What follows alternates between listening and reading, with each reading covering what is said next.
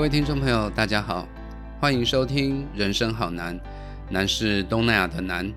我是主持人陈尚茂，今天要为您播报的是四月四号到四月十号这一周的东南亚新闻。第一则，我们关心的是一个天灾的消息。由于热带气旋塞洛亚在四月四号的时候，严重影响了印尼东南部与东帝汶，造成当地豪雨成灾，甚至接连引发洪水、土石流等。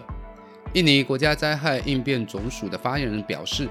当地有三万人受到影响，有些人已经到了避难中心，但由于豪雨成灾，有五座桥梁倒塌，部分路段遭到土石流以及树木的阻断。所以救援行动十分的困难，而东帝汶政府呢也通报，由于塞洛亚的发威之下，在当地已经造成二十七人死亡，七千人被迫因此撤离家园。如果连印尼方面合璧计算的话，塞洛亚在两国已经造成了一百六十人罹难。这是来自于印尼与东帝汶天灾的消息。第二则新闻则是有关于越南以及新加坡接班人选的问题。首先，我们看到的是越南，越南第十四届国会第十一次会议在三月二十四日至四月八号在河内召开，会中选出了国家主席、总理以及国会主席等重要的领导职位，四大支柱基本上已经确认成型。在越共总书记的部分，由阮富仲破例连任。总理阮春福也破例未在六十五岁的时候卸任，转而接任国家主席。这也是我们首次看到越南由总理转任国家主席。至于在总理的职务方面呢，则是由范明正出掌，河内市委书记王庭惠则出任国会主席。相较于越南的接班人选的布局已经到位，我们看到新加坡则好像面临到了一些问题。原本被内定为接任下届新加坡总理的王瑞杰，在四月八号的时候呢，以年龄以及健康因素为由，写了一封信给总理李显龙请辞新加坡第四代团队领导人的职位。这个政坛的震撼弹被视为新加坡接班计划的一大挫折。不过，李显龙与三十位政要高层皆表示理解。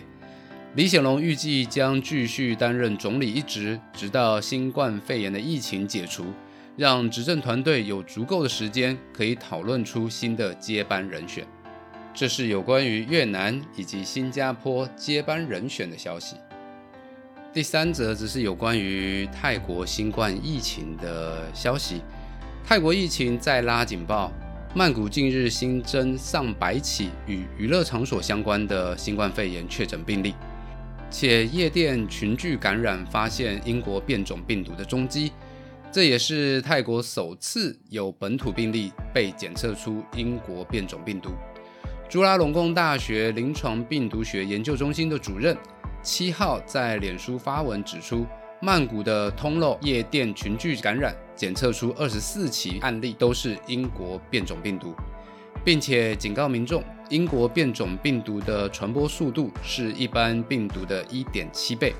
呼吁民众在即将到来的佛教新年送甘节，也就是泼水节的连假期间减少出门。事实上，泰国的泼水节在去年的时候呢，已经停办了相关的活动，结果没想到事隔一年之后，今年的泼水节又遇上了这已经是第三波的新冠病毒的蔓延。哦，所以呢，我也希望泰国的疫情赶快受到控制，让泰国人可以开开心心的过个泼水节。接着，我们持续关注缅甸的消息。由于缅甸少数民族武装组织，包括了克伦民族解放军、克钦独立军以及若开军等，相继表达了支持反政变的立场。更宣称，军方若是不停止杀戮，将誓言加入这场春季革命。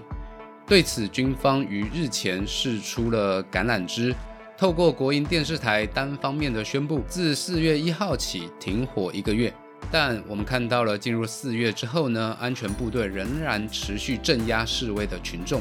并关闭国内无线网络的服务。甚至呢通缉了一些异议名人。人权团体缅甸援助政治犯协会以及缅甸境内的媒体报道，安全部队呢在四月九号于商业大城仰光附近的城镇博固